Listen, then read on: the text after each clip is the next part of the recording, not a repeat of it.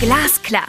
Der Politikpodcast der Gelsenwasser AG nimmt Sie mit auf eine spannende und erfrischende Reise in eine blau-grüne Welt. Die Wurzeln des Unternehmens aus Gelsenkirchen liegen in der Wasserwirtschaft. Aber auch bei erneuerbaren Energien, Klimaschutz und Digitalisierung wird das Team Blau-Grün der Gelsenwasser jeden Tag ein bisschen besser. Mitten im Ruhrgebiet spricht Arndt Bär mit seinen Gästen über aktuelle Themen aus Energie, Umwelt und Klimapolitik. Konkret und glasklar. Viel Vergnügen! Wasserstoff. Lange gab es keinen so breiten Konsens mehr in Politik und Gesellschaft. Endlich ein Weg, um die Industrie vom schädlichen CO2 zu befreien. Endlich ein zweites Standbein für den Individualverkehr, dort wo Elektromobilität an ihre Grenzen gerät. Aber vieles zu tun. Aus dem Nichts muss ein bezahlbarer Markt samt sicherer Infrastruktur aufgebaut werden. Wirklich aus dem Nichts? Oder wo können wir aufsetzen? Wartet die Welt auf den neuen Wasserstoffweltmeister? Braucht es die Revolution oder fangen wir einfach mal an? Über diese Fragen spreche ich mit meinem Gast, Frau Katharina Reiche. Sie war viele Jahre in Berlin in den Schaltzentralen der Macht als Mitglied des Bundestages und Staatssekretärin im Umweltministerium. Danach war sie Hauptgeschäftsführerin des VKU.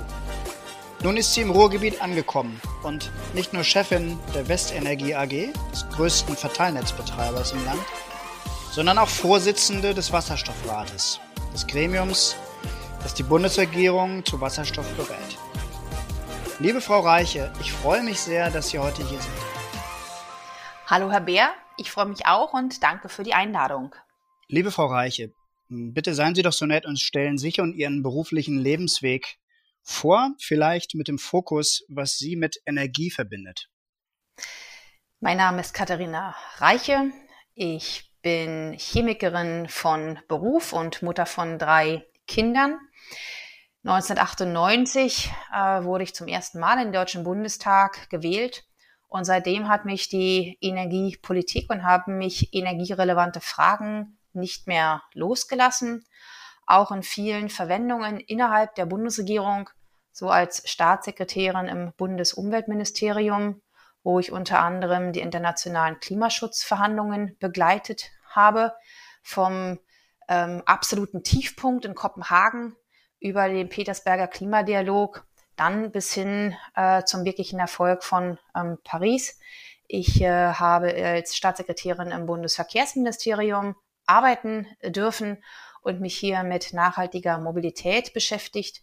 Bin dann zum Verband kommunaler Unternehmen, dem Stadtwerkeverband, also noch näher an Energie ging es dann schon gar nicht mehr und äh, bin dann einem Ruf von E.ON gefolgt und habe im Januar des vergangenen Jahres die Westenergie AG übernommen als Vorstandsvorsitzende. Und ja, jetzt im Rheinland, im Ruhrgebiet, aber auch in Rheinland-Pfalz und in Niedersachsen sind wir als Westenergie Infrastrukturbetreiber Strom, Gas, Wasser, äh, Breitbandinfrastruktur und ähm, beschäftigen äh, bei uns 10.000 Mitarbeiterinnen und Mitarbeiter, bilden fast 900 ähm, junge Menschen aus. Und das ist eine Aufgabe, die mir jeden Tag sehr, sehr viel Spaß macht. Vielen Dank, Frau Reich. Vielleicht ein paar persönlichere Fragen, äh, um Sie ein bisschen kennenzulernen, bevor wir ins Thema einsteigen. Was machen Sie gerne in Ihrer Freizeit, wenn Sie denn welche haben? Am liebsten unternehme ich Dinge mit der Familie. Wir sind große Wanderfans, äh, hochalpin, gern auch mal klettern. Ähm, Wenn es wieder geht, würde ich gerne wieder ins Theater gehen, was ich sehr liebe. Konzerte, Ballett. Ähm, bei uns spielt jeder ein Instrument. Ich äh, spiele Klavier und wenn dann noch äh, Zeit bleibt, dann lese ich gern. Ich verschlinge eigentlich alles, was mir zwischen die Finger kommt. Was machen Sie denn im Sommerurlaub dieses Jahr? Wissen Sie das schon? Wahrscheinlich wird Ihre Leidenschaft zum Wandern da eher ein Vorteil sein für Sie. Absolut. Äh, wir wollen tatsächlich wieder äh, uns äh, in die Alpen begeben und ich hoffe, dass das möglich sein wird in der Natur. Wenn man dann auch auf relativ einsamen Strecken unterwegs sind, hoffe ich, dass wir eine Chance haben, ein bisschen Luft zu schnappen und uns ein Stück zu erholen. Mit Blick auf unser Thema gleich, Frau Reiche, trinken Sie lieber Champagner oder doch lieber Leitungswasser? Aus Überzeugung Leitungswasser. Ich finde, das ist absolut unterschätzt. Leitungswasser in Deutschland ist von absolut hoher Qualität. Und ähm, man wundert sich manchmal, äh, wie viel dafür Mineralwasser ausgegeben wird. Ja, das passt natürlich ganz wunderbar zu Gelsenwasser. Vielen Dank. Ähm, sind Sie lieber im Homeoffice oder machen Sie doch lieber Townhall-Meetings? Ich vermisse den intensiven Kontakt zu den Kolleginnen und Kollegen. Ich vermisse den Kontakt zu unseren äh, kommunalen ähm, Partnern. Aber da geht es mir wahrscheinlich wie, wie, wie Millionen äh, in ähm, Deutschland. Ähm, Homeoffice mal ist gut. Ich finde flexibel zu arbeiten auch gut. Aber wenn es keine Chance auf Treffen gibt, dann wird das eher zu einem äh, Zwang. Und insofern hoffe ich, dass ähm, wir bald sowohl politisch als auch von der pandemischen Lage her die Chance haben, uns wieder in die Augen zu schauen und auch an einem Platz miteinander arbeiten zu können. Absolut. Ähm, da Sie beide Seiten gut kennen, muss ich Sie das fragen. Das äh, ist eine einfache Frage, wahrscheinlich mit einer schweren Antwort. Wer hält eigentlich die Zukunft in der Hand im Moment? Ist das die Politik oder die Wirtschaft aus Ihrer Sicht? Politik und Wirtschaft bedingen einander. Äh, natürlich in einer sozialen Marktwirtschaft ähm, müssen politisch Verantwortliche, sei es Regierung oder der Deutsche Bundestag oder auch Landtage, äh, die notwendigen Rahmen äh, setzen. Auf der anderen Seite braucht es wirtschaftliche Unternehmen, die mit großer Innovationskraft ähm, jene Werte schaffen, ähm, auf denen unser Wohlstand beruht, äh, die produzieren, die äh, Menschen einen Arbeitsplatz geben, äh, die innovativ sind. Ähm, eins kann nicht ohne das andere und das sollten wir uns auch nicht wünschen. Wir sind jetzt im März 2021, Frau Reiche. Ähm, die Lage ist sehr, sehr dynamisch. Ähm, deswegen sage ich das dazu. Ähm, wenn wir auf Corona gucken und auf die Umgebung im Moment, hm, wie ist denn die Lage bei der Westenergie im Moment? Ähm, wie stellen Sie sich im Moment auf die ungewisse Zukunft ein? Zum einen haben wir in der Krise bewiesen, wie glaube ich, alle Stadtwerke und alle Versorger, dass wir in der Lage sind, für ein Höchstmaß an Versorgungssicherheit selbst in angespanntesten Situationen äh, zu sorgen. Die Bürgerinnen und Bürger, die Unternehmen, die Krankenhäuser konnten sich zu jedem Zeitpunkt darauf verlassen, dass nicht nur die Westenergie, sondern sicherlich auch die Gelsenwasser und viele, viele andere Unternehmen dafür gesorgt haben, dass verlässlich Strom und Gas und ähm, sauberes Wasser zur Verfügung ähm, stand. Ähm, gleichwohl ist das Arbeiten ein anderes. Ähm, die Teams, die draußen unterwegs sind, können sich halt, so wie das früher war, nicht einfach mal so eben äh, in einem Raum äh, treffen. Man muss Abstand halten. Ähm, Teams können sich, äh, um keine Ansteckung zu provozieren, nicht wie gewohnt ähm, treffen. Ähm, diesen Zustand werden wir sicherlich noch eine Weile haben. Ähm, wir konnten auf der anderen Seite aber auch viele Baumaßnahmen äh, durchführen, haben hier keinerlei ähm, Verluste zu äh, zeitigen. Und Gott sei Dank auch, da helfen die Maßnahmen der Bundesregierung ähm, sicherlich, ist es so, dass wir auch ähm, zumindest keine ganz großen Ausfälle ähm, bei Gewerbekunden äh, besichtigen. Wenn man jetzt aber noch mal ein Stück äh, die Ebene äh, wechselt, äh, dann muss man doch sagen, dass wir ähm, in einer Dreifachkrise sind. Wir sind einmal in der pandemischen Situation, die nach wie vor nicht äh, vorbei äh, sind, ist. Wir sind in einer Klimakrise und ähm, die Pandemie äh, führt zu einer veritablen Wirtschaftskrise. Und keine der Krisen kann ohne die andere gelöst werden. Ähm, und in dieser großen Herausforderung stecken aber eben auch Chancen. Und was ich mir wünsche, woran wir auch als Unternehmen arbeiten, ist aus dieser Dreifachkrise am Ende eine Chance zu machen, als Unternehmen, aber auch als Gesellschaft gestärkt daraus hervorgehen. Das kann man nicht ganz allein, da ist auch Politik gefragt, aber auf jeden Fall wollen wir einen Beitrag leisten, zum Beispiel indem wir unsere Infrastrukturen und unsere internen Klimaschutzziele ähm, scharf stellen, wenn ich es so nennen darf, und alles dafür tun, dass auch wir innerhalb der Westenergie und der E.ON ähm, ambitionierten Klimaschutz betreiben und unseren eigenen Fußabdruck, CO2-Fußabdruck verringern. Das, was Sie an operativer Tätigkeit sagen, kann ich zumindest für die Gelsenwasser bestätigen. Ich werde immer wieder von Freunden gefragt, ähm, warum läuft das so no relativ normal bei euch weiter? Da sage ich auch immer, das ist eben so und das muss eben in der Versorgungswirtschaft so sein. Und äh, insofern haben wir uns, glaube ich, alle die letzten Monate ganz gut darauf eingestellt, dass das Kerngeschäft funktioniert. Definitiv. Darf ich eine Sache vielleicht ergänzen, Herr sehr Gerne, Manchmal, ähm, wenn Sie gefragt werden, ähm, dann ähm, wundern, wundert sich vielleicht der ein oder andere Gesprächspartner. Aber man kann mal sehen, welch hoher Wert in der Versorgungssicherheit ähm, liegt. Man mag sich gar nicht vorstellen, wenn neben der Krise, die die Menschen ja eh schon verunsichert, auch noch Versorgungsausfälle zu besichtigen ähm, wären. Manchmal allerdings habe ich das Gefühl, dass diese unglaubliche Leistung unserer Mitarbeiterinnen und Mitarbeiter da draußen gar nicht so sehr gewürdigt wird, weil man sieht die Leitungen nicht, es klappt alles, es funktioniert alles. Ähm, welch tagtägliche ähm, Kompetenz und Einsatz dahinter steckt, ähm, wird ähm, vielleicht gar nicht so wahrgenommen. Das ist manchmal schade, äh, insofern werden Sie das machen, was wir auch tun, nämlich immer wieder auch an die Mannschaft signalisieren, er macht einen großartigen Job. Absolut. Wobei ich mich jetzt nicht zu denjenigen zähle, die am Ende tatsächlich systemrelevant sind, also die da draußen tatsächlich was auswirken können. Aber die, die Kommunikation nach innen und die, äh, das, das Aufrechterhalten und das Informieren der Mannschaft, das ist sicherlich auch ein Teil, der wahrscheinlich nicht ganz unwichtig ist dazu. Ähm, haben Sie sich zu dem Thema ähm, Schnelltests und Impfen Gedanken gemacht? Sie sind ja auch ein sehr, sehr großes Unternehmen. Ähm, wie sind Auf Sie da aufgestellt? Fall. Auf jeden Fall. Also zum einen ähm, äh, haben wir äh, mehrere Formate äh, nicht nur ins Leben gerufen, sondern auch ins Inter Intranet äh, gestellt, die die Impfbereitschaft ähm, erhöhen sollen und die aufklären. Ähm, wir hatten vor kurzem, wir nennen das ähm, Afterwork Lecture, eine Professorin, die Mitglied der Ständigen Impfkommission ist, die sehr kundig und verständlich über die verschiedenen Impfstoffe informierte, äh, über die Zulassung, über Wirkung und Nebenwirkung. Darüber hinaus wollen wir auch unseren Beitrag leisten. Ich hoffe, dass sich die Bundesregierung noch stärker äh, dem zuwendet, was wir in unserem Land haben, nämlich kompetente Hausärzte und Betriebsärzte. Äh, unsere Betriebsärzte, also innerhalb des E.ON-Konzerns, aber auch hier in einem unmittelbaren Verbund. Ähm, wir arbeiten ja hier stark auch mit der RWE Power zusammen. Die Ärzte stehen bereit und wir sind auch logistisch vorbereitet, wenn es Impfstoff gibt, den auch zu verimpfen.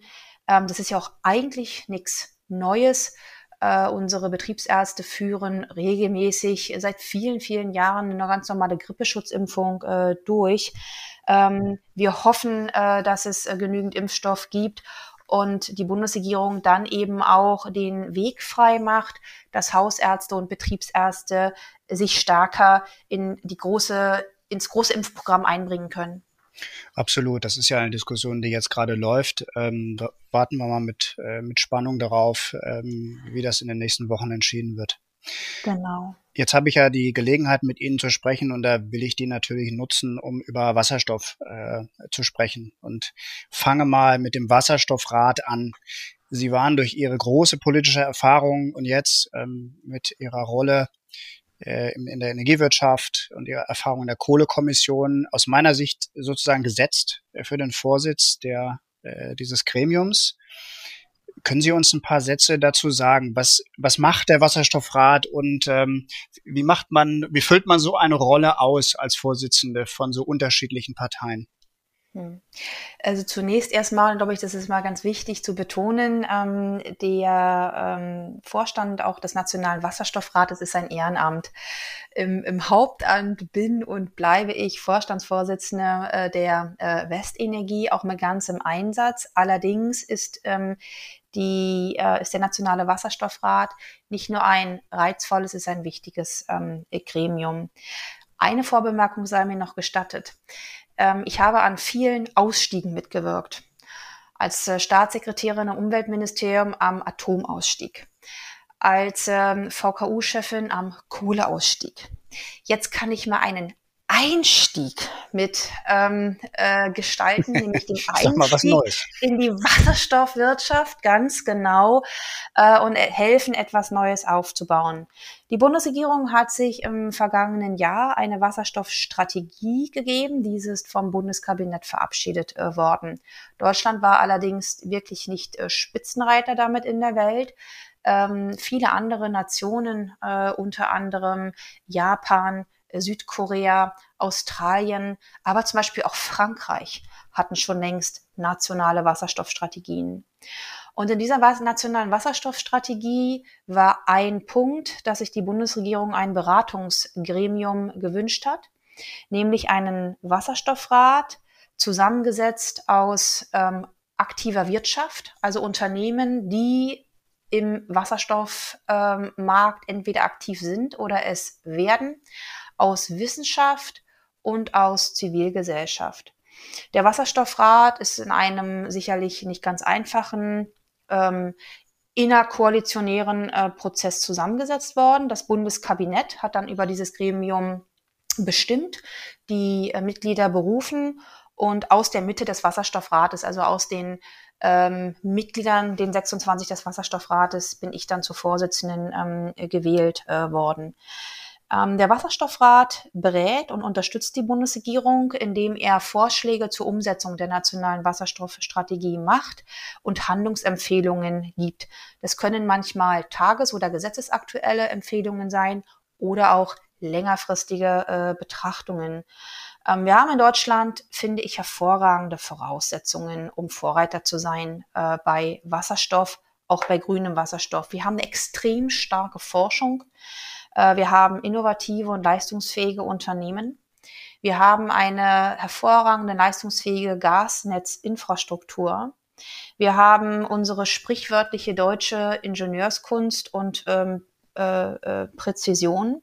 Ich spüre auch eine Aufbruchsstimmung und Begeisterung für Wasserstoff. Ich kann mich zumindest nicht erinnern, dass irgendwann mal in den letzten 20 Jahren in der Energiepolitik ähm, ein Feld so positiv konnotiert war. Äh, und wir sollten diese breite wirtschaftliche, politische und gesellschaftliche Unterstützung jetzt nutzen, um einen vernünftigen Einstieg in eine echte Wasserstoffwirtschaft zu haben.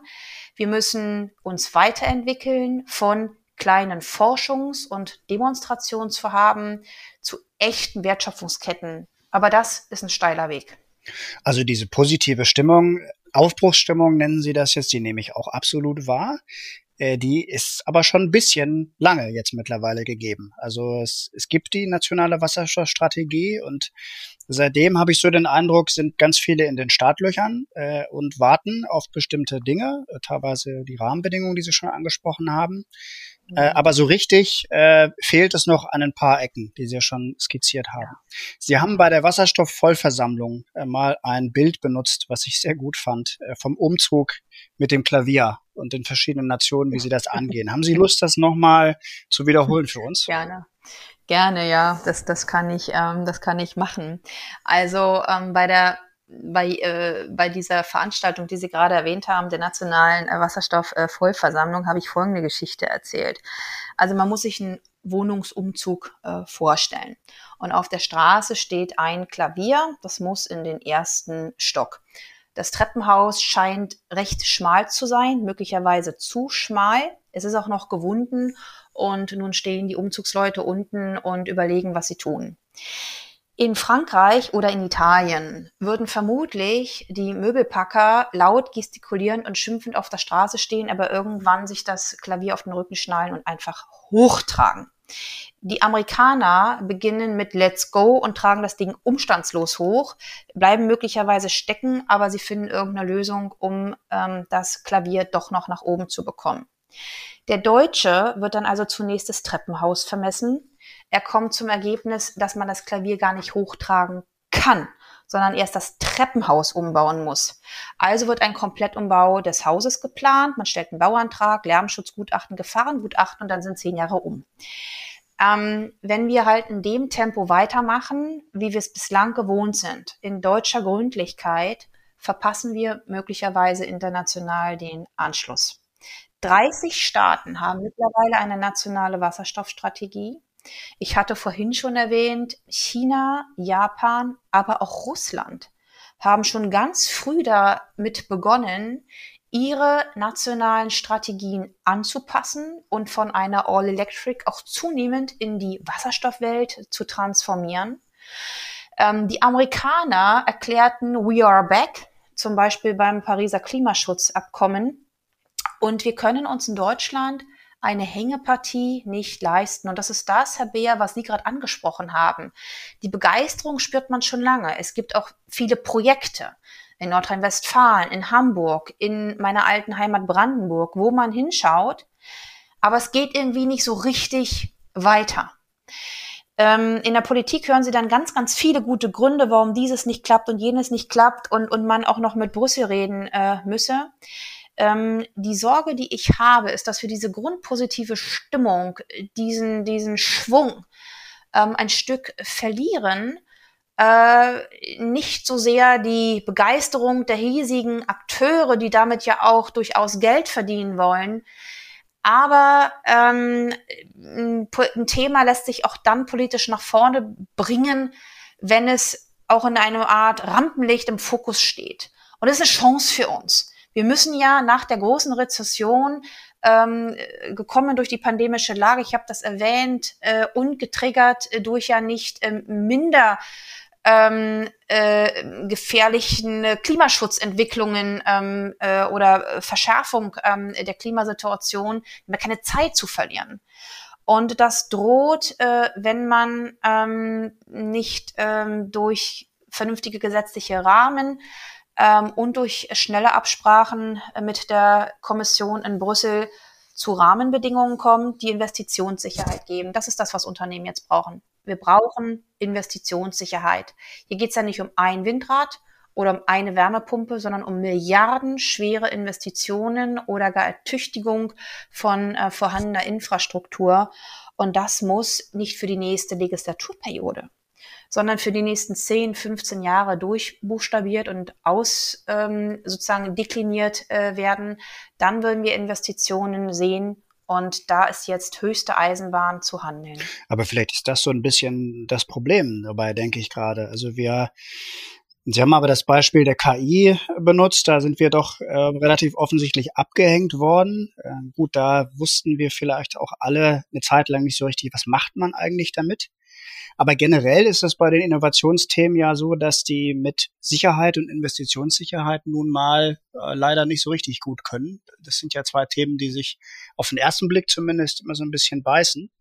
Und Sie haben die Amerikaner angesprochen, die da vielleicht, um im Bild des Klavieres zu bleiben, bei sowas manchmal einen Vorteil haben, weil sie einfach mal anfangen und ähm, zur Not eben da auch mal einen Fehler zugestehen.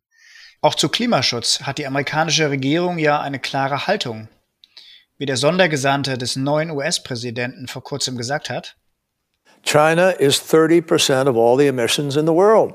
The United States is second with 15%. The EU is third. Uh, India is fourth. If you took India, if you don't have the EU as an individual entity, India is third, and then Russia and so forth. So all of those countries have to really join together to reduce these emissions in a in a, in a community, globally responsible, multinational fashion. And uh, we accept our responsibility also to do our part and more if possible.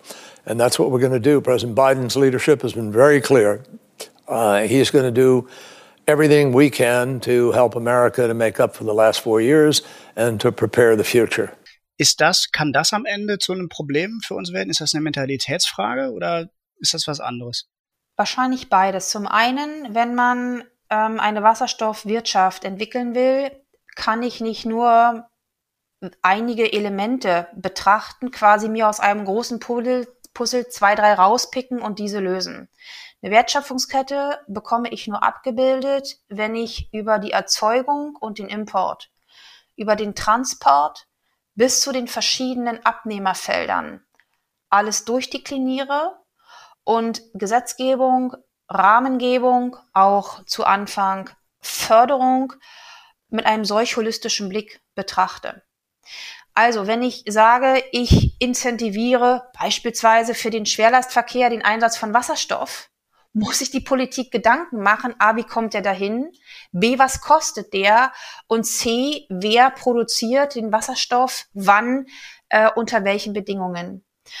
Und diesen komplexen Blick ist jetzt nichts, was Politik zwingend gewohnt ist. Das heißt, auch ähm, in der Regierung wird man anders arbeiten müssen. Da gibt es jetzt Veränderungen. Es gibt einen Staatssekretärsausschuss, der sich erstmals tatsächlich so komplex, wie die Lage ist, auch über den vorhandenen Regelungsrahmen beugt und gemeinschaftlich entscheidet. Das ist schon mal ein Vorteil, dass hoffentlich nicht jedes Haus, äh, also jedes Ministerium, jedes Ressort für sich suboptimiert, sondern man einen gemeinschaftlichen Blick darauf hat. Da sind wir noch nicht gut, aber es gibt die Anfänge. Äh, und wir müssen in dem, was gesetzgeberisch jetzt entschieden wird, ambitionierter sein. Ich gebe Ihnen zwei Beispiele. Der Nationale Wasserstoffrat hat empfohlen, die Wasserelektrolyse äh, von der EEG-Umlage zu befreien, also den Prozess selbst als auch die Nebenanlagen. Das ist noch nicht alles, aber es ist mal ein Einstieg. Die Regierung hat das auch umgesetzt, aber sie hat ins Gesetz geschrieben, äh, scheinbar unbemerkt von der Öffentlichkeit, dass nur jener EE-Strom dafür verwandt werden kann, der nicht EEG gefördert ist. Das ist in Deutschland ein Müh. Da haben wir ein paar kontrahierte Großwasserkraftanlagen, die sind aber überwiegend durch die Deutsche Bahn kontrahiert. Und wir haben demnächst die Ü20-Anlagen, also jene ausgeförderte EEG-Anlagen, äh, die nicht mehr im Genuss der EEG-Förderung sind. Diese Regelung ist prohibitiv. Weil wenn ich schon den Anteil der Energie so limitiere, der theoretisch zur Verfügung steht, um, von, äh, um Wasserelektrolyse betreiben zu können und diesen EEG-Umlager zu befreien, dann ist das für mich kein Startschuss, dann ist das für mich eine Bremse. Und das darf nicht oft passieren. Die Denke dahinter ist ja die, die ich eben schon mal mit der Frage so ein bisschen angestachelt habe, dass eben grüner Wasserstoff äh, ein, ein sehr kostbares Gut sei. Da wird immer das Bild vom Champagner äh, benutzt, den man ja nicht verschwenden dürfe. Ähm, das ist aber doch eigentlich der falsche Ansatz. Wenn Sie jetzt sagen, das ist eine Chance, ist ein Welttrend und eine äh, Möglichkeit in vielen ähm, Sektoren es breit anzuwenden, dann müsste ich doch eigentlich gucken, dass die Kosten runtergehen, auch ohne Förderung im Grunde. Müssen wir dann nicht den Champagner ein bisschen breiter verwenden und sozusagen zum Leitungswasser machen? Absolut. Ich finde das Bild vom Champagner, das ja auch bewusst bemüht wird, um zu signalisieren, dass Wasserstoff ein Gut dauerhafter Knappheit sei. Also nicht nur heute und morgen, wo das stimmt, sondern auch übermorgen in den 30er Jahren. Ja. Das Bild ist schief und in meiner, in meiner Wahrnehmung diskreditiert es auch den Wasserstoff, weil wer kann sich schon so viel Champagner leisten? Ich meine, wir müssen Wasserstoff so breit einsetzen und so breite Anwer Anwendungsmärkte schaffen, dass Wasserstoff so wird wie Leitungswasser, nämlich verfügbar. Wie macht man das? Indem man jene Sektoren, die A, bislang noch nicht besonders viel dekarbonisiert worden sind und noch ein erhebliches Dekarbonisierungspotenzial aufweichen in den Blick nimmt und schaut, wo habe ich denn Massenmärkte. Richtig ist, dass ganz zu Anfang, wenn der Wasserstoff noch knapp ist, Wasserstoff da verwendet werden sollte, wo er den größten CO2-Reduktionseffekt hat.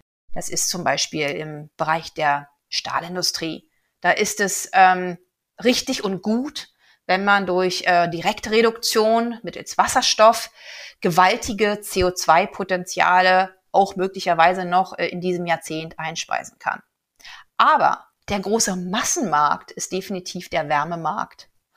Und hier kann Wasserstoff aus meiner Sicht eine wesentliche, wenn nicht die entscheidende Rolle spielen, auch den Wärmemarkt so zu dekarbonisieren, dass wir erstens Infrastruktur erhalten und B auch die Wärmewende für die Bürgerinnen und Bürger, aber auch für Unternehmen, die auf Prozesswärme angewiesen sind, erschwinglich bezahlbar machen. Das ist ja ohnehin ein Punkt, äh, den ich spannend finde, den Sie jetzt ansprechen mit der Prozesswärme, muss man vielleicht kurz erklären. Ähm, es wird durch dieses Champagnerbild auch immer suggeriert, dass es so einen Wettkampf um Wasserstoff gibt. Den, den gäbe es natürlich auch dann, wenn es ein knappes Gut bleibt. Und die, die ersten Industrieunternehmen oder vor allem der Verband dazu hat schon signalisiert, dass er äh, auf jeden Fall keinen anderen Verwender haben will, sondern das primär in der Industrie eingesetzt haben wollte. Haben Sie ja auch gesagt, Haken dran, ist ja auch richtig so. Was aber ja spannend ist, ist, dass ein Teil der Industrie, der Prozesswärme verwendet, auch im Verteilnetz hängt, wie wir so, wie die Techniker so schön sagen. Das heißt, im Grunde auch ein Großteil der Industrie über die Verteilnetze versorgt wird. Ist diese These schon genug diskutiert äh, in, in, in Berlin? Sehen Sie da eine Chance, dass man vielleicht zusammenkommt mittelfristig? Ähm, erstens ist die These richtig und zweitens ist sie tatsächlich nicht ähm, breit genug äh, diskutiert. Ähm, wenn eine Diskussion in Berlin stattfindet, dann reduziert sie sich erstens auf die Großabnehmer. Nochmal, ich teile das auch, wie Chemie, wie Stahl, ähm, wie äh, Zement, die weder chemisch noch physikalisch ähm, ein Elektrifizierungspotenzial haben. Im Wärmemarkt wird einem häufig entgegengehalten, ja, da käme überall die Wärmepumpe. Ich bin mal sehr vorsichtig, ob die Wärmepumpe wirklich überall eingesetzt werden äh, kann. Ähm, es wird Bereiche geben, wo das definitiv der Fall ist, aber wir werden andere Bereiche haben, äh, wo es besser ist, äh, mit grünen Gasen und mit Wasserstoff äh, zu arbeiten. Ähm, der von Ihnen angesprochene äh, Bereich ähm, der industriellen Prozesswärme ist einer, der, ähm, das ist meine Erfahrung äh, in Berlin, fast gar nicht präsent war. Da haben wir jetzt erste Gespräche begonnen, ähm, sowohl ähm, als Gremium, als Nationaler Wasserstoffrat, ähm, aber auch natürlich als Unternehmen selbst. Nicht mal die Studien, die auf dem Markt sind. Und der Nationale Wasserstoffrat hat äh, gerade eine Studie bei den bei Fraunhofer Institutionen in Auftrag gegeben, die alle gängigen ähm, Wasserstoffstudien, die derzeit auf dem Markt sind, europäisch und national screened. Und die erste Erkenntnis war, dass der Faktor Transport und ähm, Prozess- und Industriewärme, Gas, wird vollkommen nicht nur unterschätzt, sondern ist ein Blindspot. Dazu mhm. gibt es fast gar nicht. Das, das taucht gar nicht auf. Mhm. Und wenn ich Ihnen jetzt die Zahlen aus dem Westnetz sage, also aus der Westenergie und unserem Netzbetreiber Westnetz, dann sehen die ähm, grob wie folgt ähm, aus.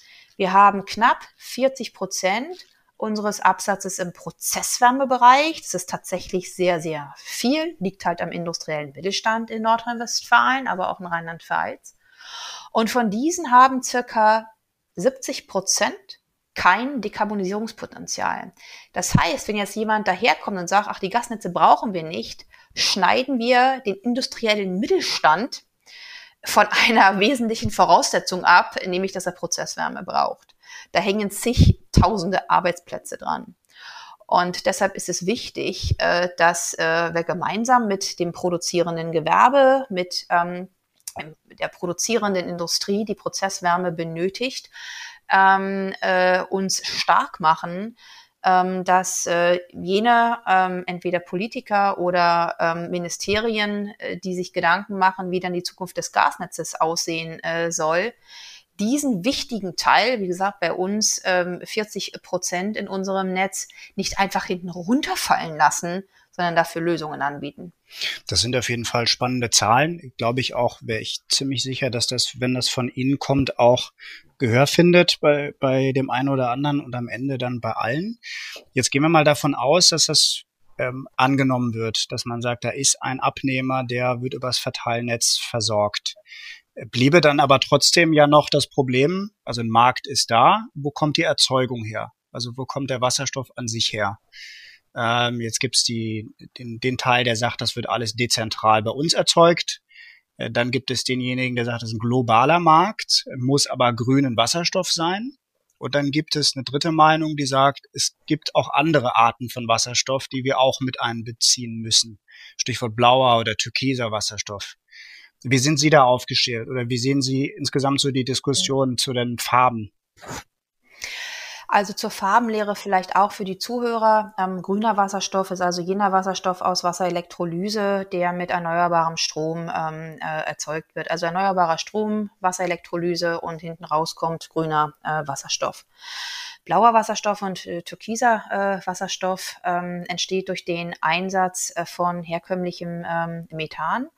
Äh, und man scheidet dann das entstehende CO2 äh, durch die Dampfreformierung ähm, ab. Ähm, wichtig ist also das Abscheiden, ob man ähm, dann das äh, CO2 verpresst oder einer weiteren stofflichen Nutzung zuführt, ist an der Stelle offen. Ähm, dann gibt es äh, noch äh, den ähm, äh, pinken äh, Wasserstoff oder rosafarbenen Wasserstoff. Das ist der aus ah, ja. äh, Kernenergie. Mhm. Ganz genau. Der wird in Deutschland keine Rolle spielen, aber das gehört dann zu einer nüchternen Diskussion dazu. In Europa wird ja bestimmt ähm, eine Rolle spielen. Ähm, und der graue Wasserstoff ist äh, der, äh, so wie es heute passiert, also ähm, Methan wird dampfreformiert, es entsteht äh, Wasserstoff, aber das CO2 gelangt in die Atmosphäre. Momentan haben wir in Deutschland äh, für die normalen Industrieprozesse circa 1,7 Millionen Tonnen Bedarf an Wasserstoff, grauer Wasserstoff. Das entspricht ungefähr 56,6 Terawattstunden. Nur sieben Prozent des aktuellen H2-Bedarfs in Deutschland wird derzeit durch Wasserelektrolyse hergestellt. Das sind rund vier Terawattstunden. Wenn man also die bisher erzeugte konventionelle Menge Wasserstoff, die 56 Terawattstunden, durch erneuerbaren Strom erzeugen wollte, kommt man auf ungefähr 75 Terawattstunden, also mal unterstellt, 1700 Offshore-Windräder laufen ungefähr 4000 Vollerstunden im Jahr, 10 MW Leistung pro Turbine. 1700 Offshore-Windräder, 75 Terawatt, nur um die heutige äh, Menge zu ersetzen. Nehmen Sie dann den deutschen Gasbedarf dazu, ein bisschen weiter zu gehen. Also 25, ähm, äh, den heutigen äh, Gasbedarf äh, wollen wir also ersetzen durch Wasserstoff. Da sind Sie bei 25 Millionen Tonnen Wasserstoff pro Jahr und circa 1200 Terawattstunden zusätzlich an elektrischer Energie. Das ist doppelt so viel, wie wir heute an Strombedarf in Deutschland haben. Das macht die Dimension deutlich. Zum einen, glaube ich, werden wir im Jahr 2050 grünen Wasserstoff haben, auch genügend. Das wird aber nicht sofort passieren. Also brauchen wir für eine Übergangszeit auch blauen oder türkisfarbenen Wasserstoff. Und hier würde ich mir wünschen, dass wir ähm, ein Stück offener werden und auch die Chancen, die hinter einer solchen Technologie äh, liegen, ähm, zu sehen. Warum sollte es in Deutschland denn nicht möglich sein, Technologien zu entwickeln, die CO2 nicht nur einfangen, sondern einer sinnvollen Nutzung zugänglich machen oder auch auf geeignete Art und Weise äh, speichern äh, können. Andere Länder in Europa machen das bereits. Die Niederländer, die Norweger äh, sind unterwegs. Ähm, äh, äh, das heißt, ähm, es gibt bereits ähm, europäische Partner, die das sehr pragmatisch angehen. Warum sollen wir dieses technologische Potenzial, was da liegt, äh, brach liegen lassen? Werden wir, und da komme ich auf Ihre letzte Frage, unseren gesamten Wasserstoffbedarf rein national decken können? Nein, das werden wir nicht. Wir werden auch in Zukunft auf Importe angewiesen sein ähm, jedenfalls eine Verdopplung der, ähm, des Stromangebotes in wenigen Jahren ist schwer ähm, darstellbar. Wir haben Potenziale, auch das ist richtig, ähm, aber äh, das, was man bräuchte, um ähm, den äh, um Methan äh, und andere äh, kohlenstoffbasierte ähm, äh, Primärenergieträger komplett durch Wasserstoff zu ersetzen, ähm, fehlt das Potenzial in Deutschland. Da brauchen wir Importe. Ich glaube, diese Erkenntnis setzt sich auch so langsam durch, wobei natürlich jetzt gerade von kommunales Unternehmen es auch sehr schön wäre, wenn es ein gewisses Potenzial gibt, wenn man vor Ort erzeugen Auf kann. Auf jeden Fall. Glaub, das ja, ja. Die, das sagen Sie ja auch oft genug, dass im Grunde die Energiewende eine dezentrale ist. Ähm, muss man immer gucken, was heißt eigentlich dezentral, aber ich glaube schon, dass, dass da noch viel Potenzial ist, um vor Ort äh, Dinge zu erzeugen. Aber ich glaube, da ist eine große Baustelle, dass man sich bewusst werden muss, dass man das, den Wasserstoff nicht komplett im Land erzeugen muss. Diejenigen, die sich an die CCS-Debatte vor einigen Jahren erinnern, die ja. erwarten da noch viel Ungemach, glaube ich. Das glaube ich auch. Ähm, äh, das heißt ja auch nicht, dass wir in Deutschland äh, verpressen äh, sollten. Äh, gerade das Thema Grundwasser, Grundwasserschutz ist ein hohes äh, Gut. Aber die Verwendung äh, von Kohlendioxid ähm, kann eine Option sein. Und hier sollte, glaube ich, auch tatsächlich noch mehr an die Forschung gesteckt werden. Was das Thema Regionalität äh, betrifft, Herr Bär, da bin ich ganz bei Ihnen. Ich glaube sehr wohl, dass es möglich ist, in regionalen Kreisläufen ähm, auch ähm, Wertschöpfungsketten abzubilden, also von der Erzeugung, äh, die Elektrolyse, die Umwandlung, äh, Zwischenspeicherung und dann ähm, zum Beispiel in einen kommunalen Fuhrpark, äh, in den kommunalen ähm, äh, äh, ähm, na, Nutzfahrzeugpark ähm, einzuspeisen oder aber auch für Wärmelösungen. Ähm, das Potenzial sollten wir auf gar keinen Fall äh, liegen lassen und hier können Stadtwerke, kommunale Unternehmen ähm, auf jeden Fall viel Betätigungsfeld finden. Wenn wir denn äh, auch mal das letzte Glied der Kette gucken, also jetzt haben wir die Transportmöglichkeit, wir würden den Wasserstoff bekommen. Wir haben am Ende noch das Problem, dass der Wasserstoff auch verarbeitet werden muss, auch effizient im Grunde in der Kette benutzt werden muss. Es gibt die Möglichkeit in der Mobilität und natürlich im Wärmemarkt, über den wir jetzt gesprochen haben, am Ende in der Heizung. Jetzt hatte ich die Tage ein Gespräch mit äh, einem Kollegen von Fissmann. Äh, Sie haben ja auch Max Fissmann im Wasserstoffrat. Der Kollege hatte mir viele spannende Sachen erzählt über die Heizungstechnik und insbesondere über die Brennstoffzelle. Sie haben ja gerade über Japan auch gesprochen und über China. Andere Länder setzen sehr stark darauf. Hm, was halten Sie von der Brennstoffzelle? Ist das eine spannende Technologie oder ist das etwas, was man alle fünf Jahre diskutiert und dann ja. wieder fallen gelassen wird? Na, das war vielleicht früher so, als ähm, das Pariser Klimaschutzabkommen äh, noch nicht gab und nicht scharf geschalten war.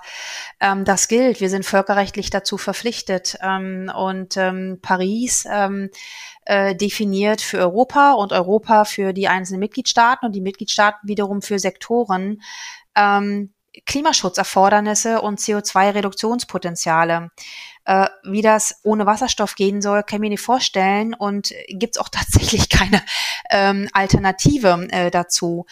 Ähm, unser Verteilnetz ist, finde ich, ähm, der Schlüssel. Das ist wie bei einer Partnerbörse. Ja? Auf der einen Seite wird erzeugt, ähm, auf der anderen Seite wird verbraucht und wir sitzen dazwischen. Ähm, man braucht uns 550.000 Kilometer gut ausgebautes Gasnetz in Deutschland, also jetzt mit auch den Fernleitungsbetreibern, plus ähm, unsere äh, Verteilnetze, ähm, riesiger, riesiger Speichermöglichkeiten. Äh, zweitens, äh, es liegt Infrastruktur, die ich zumindest nicht komplett neu bauen und ausrollen muss. Ich kann bestehende Infrastruktur nutzen und auch die Abnehmerwärmeseite. Wir sind ja auch mit den Kollegen ähm, aus dem ähm, Heizungsbau im äh, Gespräch. Ähm, es gibt Brennwertthermen, die auch Wasserstoff äh, schon entweder mitverbrennen oder auch 100% Wasserstoff ähm, verbrennen ja. äh, können. Unsere Verteilnetze können wir ertüchtigen, Step by Step. Aber es ist ja ein anderer Schnack, wenn ich sage, ich lege 550.000 Kilometer neu oder ich ertüchtige ein Netz und nutze äh, Bestandsanlagen und tausche nur Komponenten aus. Das ist volkswirtschaftlich ähm, äh, deutlich effizienter und übrigens auch konfliktärmer, denn die Infrastruktur liegt ja schon da. Wir müssen sie ertüchtigen und nicht vollkommen neu bauen. Absolut. Es ist auch, wenn ich das sagen darf, ein Unterschied, ob man ähm, sofort ein Endgerät auf 100% Wasserstoff umstellt oder äh, schrittweise auf 20, 30. Beimischt. Da hat mhm. der, genau, eine Beimischung dann im Grunde macht. Äh, da hatte der Kollege mir erzählt, hier auch in einer anderen Folge, dass die neuen Geräte im Grunde alle ein Umrüstkit haben, ähm, so dass man sich gar keine neue Heizung kaufen muss, sondern relativ zügig mit diesem Kit sich umstellen kann und man dann quasi gar keinen Lock-in-Effekt mehr hat, der immer so befürchtet wird, dass man jetzt 30 Jahre eine Gasheizung äh, im, äh, bei einem zu Hause steht, sondern mhm. die haben sich schon relativ flexibel darauf eingestellt. Bosch im Übrigen auch. Seit Freitag gab es, glaube ich, eine Meldung dazu. Das sind doch eigentlich sehr positive ähm, Vorzeichen. Das sind positive Vorzeichen und zeigt ihm auch die Innovationskraft ähm, äh, des deutschen Mittelstandes, aber natürlich auch großer Unternehmen wie äh, den gerade von Ihnen erwähnten ähm, Boschs. Ähm, War jetzt nur ein Beispiel, genau. Es gibt natürlich ja, noch andere dazu. Wir machen keine absolut, Werbung. Wir machen keine Werbung, müssten dann genau, also wir sagen mal stellvertretend die beiden für eine innovative mittelständische ähm, äh, äh, Heizungs-, Brennwert, äh, Thermen- und Technikindustrie. Ähm, ich ähm, würde mir wünschen, dass wir in Berlin weniger ähm, oder dass das Berlin ähm, weniger ideologisch äh, unterwegs ähm, wäre. Ähm, ein Kohlekraftwerk stillzulegen, ähm, ist für einen Betreiber schwer genug und ja auch nicht konfliktfrei, wie wir wissen aber bei 550.000 Kilometer Gasnetz und äh, davon ähm, wahrscheinlich um die 500.000 äh, Kilometer Gasverteilnetz handelt es sich um vielfaches Eigentum von zig Unternehmen, von Kommunen. Und ehe ich da rangehe und sage, ich entwerte das alle, muss ich A, die Politik dreimal überlegen, ob sie das will. Und zum Zweiten nicht die Augen davor zu entschließen, dass es nicht nur Innovationen, sagen wir, bei den Brennstoffzellen selbst, bei den Stacks gibt, sondern eben auch in einem mittelständisch geprägten Markt, nämlich derer, die die äh, Brennstoffzellen ähm, herstellen und die entsprechende Heizungstechnik. Ähm, da bin ich ja manchmal etwas ähm, erstaunt und auch ähm, ein Stück, na, fassungslos nicht, aber ein Stück sprachlos, ähm, wie ignorant das ist. Wir haben, könnten wir übrigens äh, uns unterhaken und als ähm, äh, Energiewirtschaft noch stärker herausstellen, wie flexibel unsere Lösungsangebote äh, sind. Ähm, wir alle bekennen uns zum Klimaschutz, wir alle kennen unsere Aufgaben, aber es wird nicht einen Weg geben, der für alle gleich gültig ist, sondern wir brauchen Technologieoffenheit, wir brauchen verschiedene ähm, Optionen. Die Wärmepumpe ist eine, aber eine ähm, gute, leistungsfähige ähm, äh, Brennwert, Therme, Brennstoffzelle, die äh, in der Lage ist, mit verschiedenen ähm, Beimischungs Zuständen umzugehen, ist definitiv auch ein Lösungsbaustein, den man betrachten muss. Frau Reich, ich gebe Ihnen absolut recht. Ich glaube, dass ähm, auch die Energiewirtschaft natürlich ihre Baustellen hat und dass wir auch ein Stück weit in Vorleistung gehen müssen und zeigen, dass wir wollen, dass wir nicht nur warten auf die Rahmenbedingungen. Äh, unterhaken können wir uns natürlich sehr gerne bei dem Thema. Jetzt ähm, mal Hand aufs Herz. Glauben Sie, dass im Superwahljahr noch etwas entschieden wird zur H2? Oder gucken Sie schon auf den, auf den Herbst? Einiges ist ja durchaus entschieden oder ist in der Entscheidung, aber ich kann der Politik nur raten, äh, nicht äh, sozusagen den allgemeinen äh, Geschäftsbetrieb einzustellen und sich nur noch auf Corona und Wahlkampf äh, zu konzentrieren, sondern darüber hinaus auch ähm, zu arbeiten. Ganz, ganz dringend ist eine erneute EG-Novelle aus der diese prohibitive Regelung, dass nämlich nur nicht geförderter EE-Strom verwendet werden darf für Wasserelektrolyse, herauskommt. Dann brauchen wir dringend die Verordnung, die äh, regelt, was denn Grünstrom ist, der ähm, für Wasserelektrolyse verwandt werden darf, also Stichwort Herkunftsnachweise. Äh, die RED 2, also die Renewable Energy Directive, die in Deutschland äh, umgesetzt äh, wird unter anderem in Gestalt von Regelungen, wie viel fortschrittliche Kraftstoffe in einem Auto äh, vertankt äh, und genutzt werden können. Ähm, äh, da könnte man ambitionierter rangehen, ähm, was zum Beispiel die Möglichkeit äh, der Wasserstoffnutzung und der Mehrfachanrechnung von Wasserstoff äh, betrifft. Ähm, elektrisch ist gut, das werden wir auch im Automobilmassenmarkt äh, sehen. Aber Wasserstoff brauchen wir eben dort auch. Und zum äh, Dritten würde ich mir eine proaktivere und auch offenere Regelung äh, im, äh, für die ähm, Gasnetze, sprich Zukunft Wasserstoffnetze äh, wünschen. Wir müssen hier dazu kommen, dass A, Ertüchtigungen im Netz anerkannt werden, wenn wir sie wasserstoff-ready machen. Und irgendwann muss man Wasserstoff eben auch als ganz normales Gas betrachten und in die Regulierung mit ähm, auf und einnehmen, damit man keine ähm, zweifach ähm, äh, Betrachtung ähm, hat, quasi wie Schere im Kopf. Ähm, Gas ist das eine, aber Wasserstoff ist irgendetwas ähm, anderes.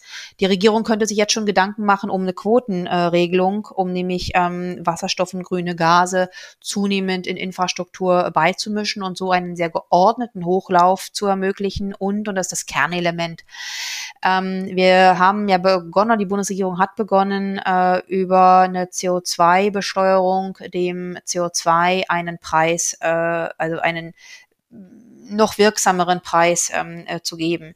Dafür müsste man aber auf der anderen Seite die Geumlage irgendwann komplett abschaffen und überhaupt das System der Abgaben und Umlagen ähm, äh, entrümpeln, entschlacken um den Faktor Strom zu entlasten.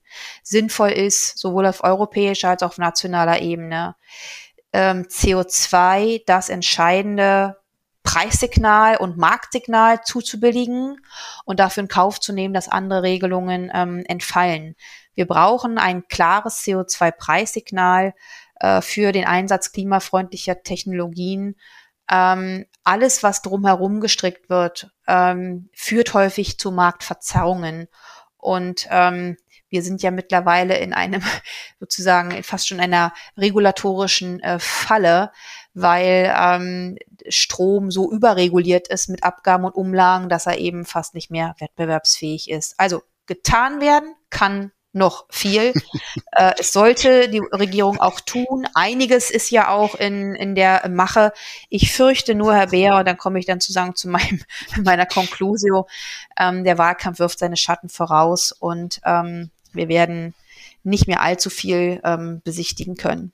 Jetzt wollte ich darauf das wollte ich gerade fragen, weil Sie haben ja jetzt einen, einen, großen Katalog aufgemacht mit einigen sehr, sehr dicken Brettern. Hätte ich jetzt auch nicht anders ja. erwartet.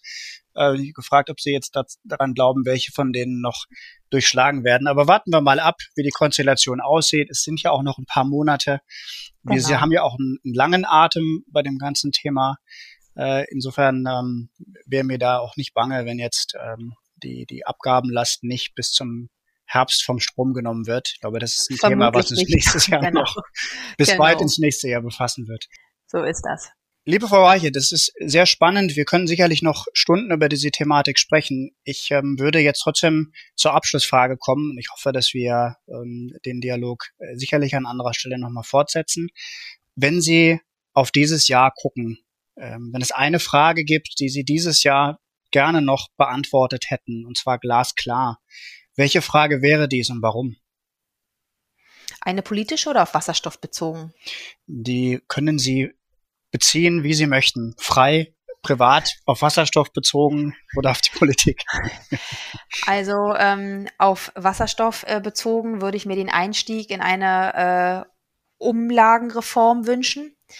Ähm, auf die allgemeine Politik würde ich mir wünschen, äh, dass wir rasch mit digitalen Lösungen und einer ähm, äh, vernünftigen Impfstrategie dazu kommen, aus äh, der äh, Corona-Beschränkung äh, und ein Stück, ähm, ja, ähm, Falle, in der wir jetzt uns alle gefühlt befinden, herauszukommen. Äh, ähm, dass wir sozusagen auch das Maß an Freiheit wirtschaftlicher Betätigung, Zusammenkünften wieder haben, ähm, ich glaube, da spreche ich dem einen oder anderen auch aus der Seele.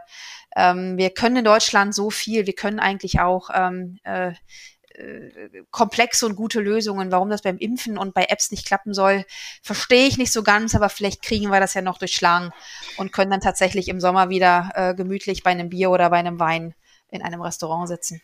Das wäre sehr schön, würde mich freuen. Man muss das wahrscheinlich positiv sehen. Ich wünsche das uns allen, auch Ihnen persönlich, dass Sie dieses Jahr noch wieder ins Theater gehen können. Das fehlt mir auch im Übrigen.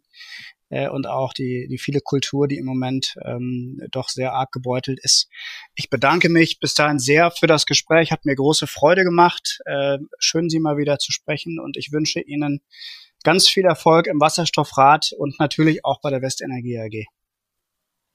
Vielen Dank, Herr Bär, hat mir auch Spaß gemacht und vielen Dank an die Redaktion für die gute Begleitung.